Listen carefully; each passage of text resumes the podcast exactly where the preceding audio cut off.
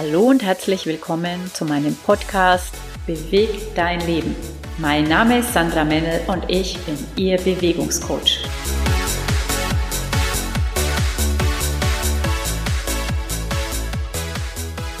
In der heutigen Episode dreht sich alles um Wasser und die richtige Trinkmenge. Leider trinken viele Menschen zu wenig. Wenn es so heiß ist, solltest du auf jeden Fall darauf achten, genug zu trinken. Am besten eignet sich stilles Mineralwasser. Ein Erwachsener besteht zu etwa 60 Prozent aus Wasser und unser Gehirn sogar zu 80 Prozent. Unser Körper verliert jeden Tag Wasser, zum Beispiel durch Schwitzen, den Gang zur Toilette oder einfach beim Ausatmen. Diesen Verlust müssen wir täglich ausgleichen. Als Formel gilt, 30 Milliliter Flüssigkeit pro Kilo Körpergewicht sollten wir mindestens jeden Tag trinken. Wenn es sehr heiß ist oder wenn du Sport machst, kann der Flüssigkeitsbedarf nochmal steigen. Wasser hat in unserem Körper wichtige Aufgaben. So brauchen unsere Nieren Wasser, um Giftstoffe aus unserem Körper zu leiten. Wasser dient als Transportmittel für Nährstoffe und auch unser Blut besteht zu über 80 Prozent aus Wasser. Daher ist Wasser für die Regelung unserer Herz-Kreislauf-Funktion und die Verdauung von Bedeutung. Unser Blut kreist ständig durch unseren Körper, um Nährstoffe dahin zu bringen, wo sie gebraucht werden und Abfallstoffe abzuholen. Auch unser Gehirn wird so mit wichtigen Nährstoffen versorgt. Wir brauchen Wasser für die Wärmeregulierung unseres Körpers und unsere Muskeln können nicht optimal arbeiten, wenn wir zu wenig Wasser trinken. Bei einer zu geringen Flüssigkeitsaufnahme bekommen wir Kopfschmerzen, die Konzentrationsfähigkeit lässt nach, Haut und Schleimhäute werden trocken und es kann zu Schwindel oder Herzrasen kommen. Beim Schwitzen, in der Hitze oder wenn wir intensiv Sport treiben, verlieren wir zudem wichtige Mineralien. Vor allem geht viel Natrium beim Schwitzen verloren, weshalb gerade im Sommer oder auch während dem Sport ein Wasser mit hohem Mineralstoffgehalt von Vorteil ist. Leitungswasser ist in Deutschland gut untersucht, enthält aber weniger Mineralstoffe als Mineralwasser. Wer noch alte Bleirohre verlegt hat, kann eine Wasserprobe vom zuständigen Wasserwerk nehmen und untersuchen lassen. Nach dem Sport kann auch eine Saftschorle, zum Beispiel Apfelschorle, im Verhältnis 20% Saft und 80% Wasser getrunken werden.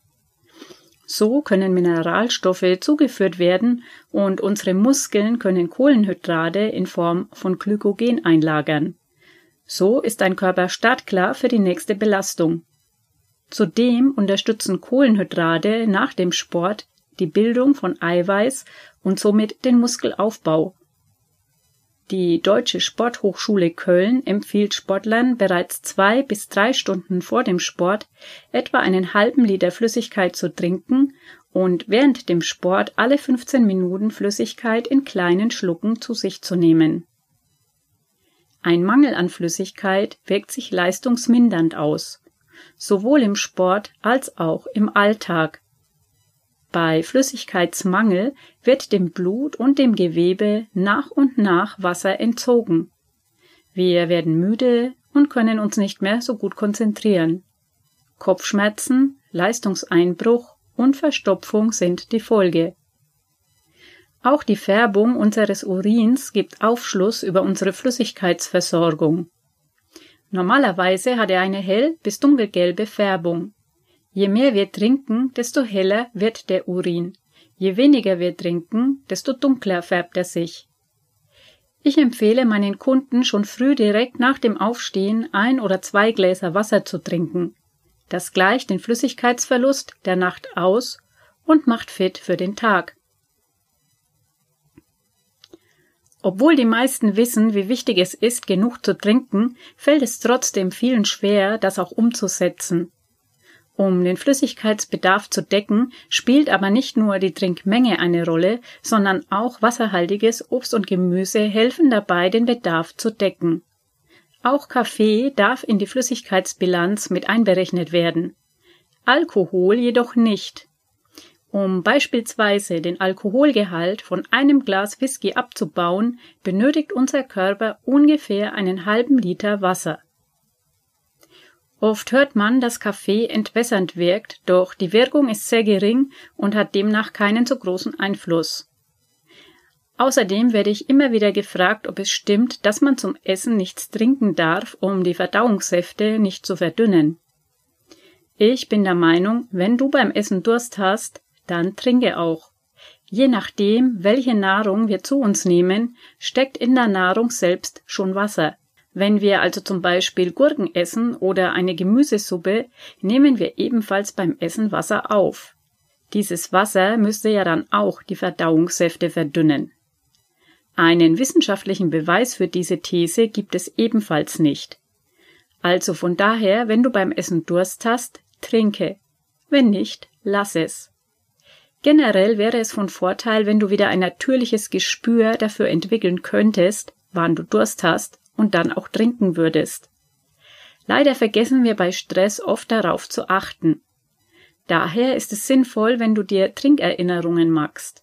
Das kann ein Armband sein, bei dessen Anblick du ans Trinken erinnert wirst, eine Flasche an deinem Arbeitsplatz oder eine Trink-App.